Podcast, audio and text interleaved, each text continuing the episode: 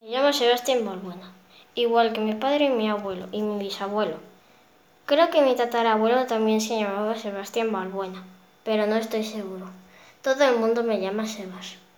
Tengo 11 años y en este momento una docena de indios Sioux me persiguen a caballo con la intención de arrancarme la cabellera. Estoy subido en una bicicleta roja, huyendo. Pedaleando con todas mis fuerzas.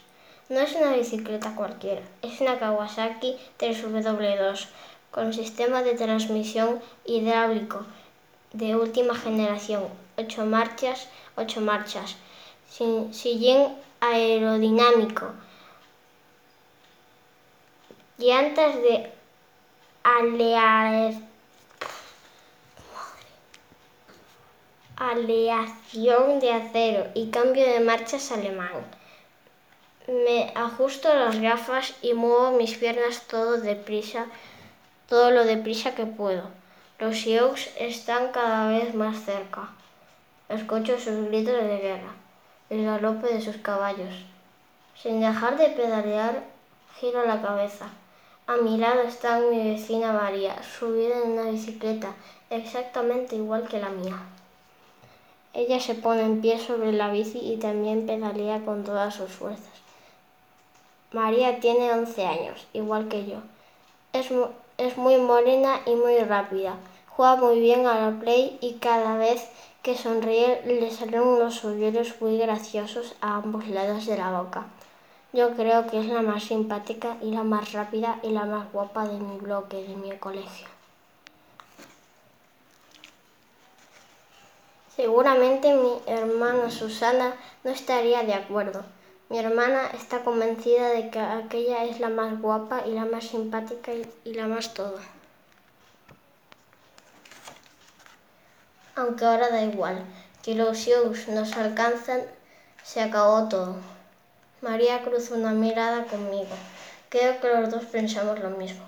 Por mucho que tengamos bajo nuestros pies a las nuevas, y, relucientes Kawasaki 3W2, no tenemos escapatoria. Estamos en un paraje impresionante, el Valle de los Profetas, un lugar sagrado, por lo visto. Una llanura kilométrica rodeada de colinas y montañas en la que solo hay tierra y cactus. Los Sioux nos pisan los talones. En ese preciso instante una flecha afilada pasó rozándome. No me ha dado por muy poco. Estos indios no se andan con tonterías. Da igual que seamos niños. Da igual que nos conozcan de nada. Creen que somos sus enemigos y solo tienen una idea en la cabeza, acabar con nosotros y cortarnos la cabellera. María y yo seguimos pedaleando sin parar. Cada vez más y más, y más flechas pasan cerca de nosotros. Una flecha con pluma de color verde se clava directamente en el guardabarros trasero de mi bicicleta en cuestión de segundos en que nos echen encima, que nos atrapen y que acaben con nosotros. Prometo que no hemos hecho nada malo, pero el caso es que los Sioux creen que sí. Están convencidos de que hemos profanado las tumbas de sus antepasados. Sus gritos cada vez, vez están más cerca. Es imposible que dos niños en bicicleta puedan escapar de un, puñado de pieles rojas galopando sobre sus caballos. No hay nada que hacer.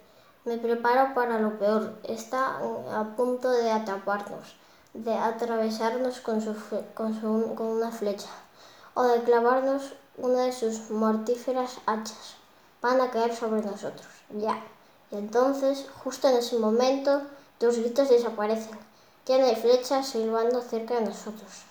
El galope de los caballos se escucha más y más lejos. ¿Qué ha ocurrido? Sin dejar de pedalear, echo un vistazo atrás y lo que veo me deja atónito.